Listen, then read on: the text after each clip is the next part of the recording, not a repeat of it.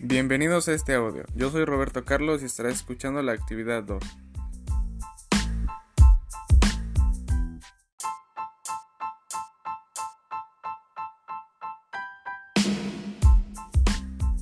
Estoy aquí para compartir con ustedes como tema la terapia genética, pues esta es la gran promesa para luchar contra muchas enfermedades, o también un conjunto de técnicas que en la transferencia de material genético se utiliza para prevenir o curar enfermedades.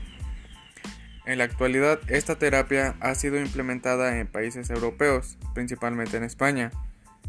La terapia genética consiste en escoger un gen que se introduce a un vector, donde los genes virales son eliminados, además de que se introduce también un gen terapéutico.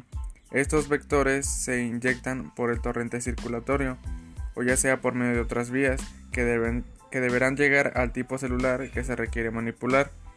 Es por ello que son parte fundamental para lograr la manipulación, pues es el medio de transporte que lleva el gen terapéutico a su destino. Una de las características principales del vector es ser reproducible y, estable. La terapia genética tiene la capacidad de reemplazar células defectuosas, considerándose una gran ventaja de esta.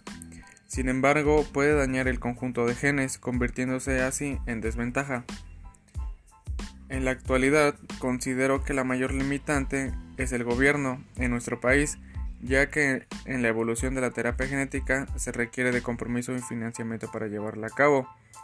Además de que esta será una oportunidad para salvar vidas.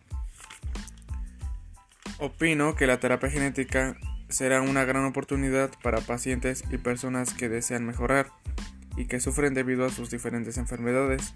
Sin embargo, considero que si en países europeos con mayor probabilidad de generarla no se ha logrado al 100%, en México será aún más difícil implementarla y ocuparla, pues aunque podría ser más fácil por las herramientas tecnológicas y digitales que se tienen en la actualidad, es el compromiso y financiamiento que el país otorgue para esto. Nos despedimos después de haber dado un breve repaso a nuestro tema, sin más que decir hasta pronto.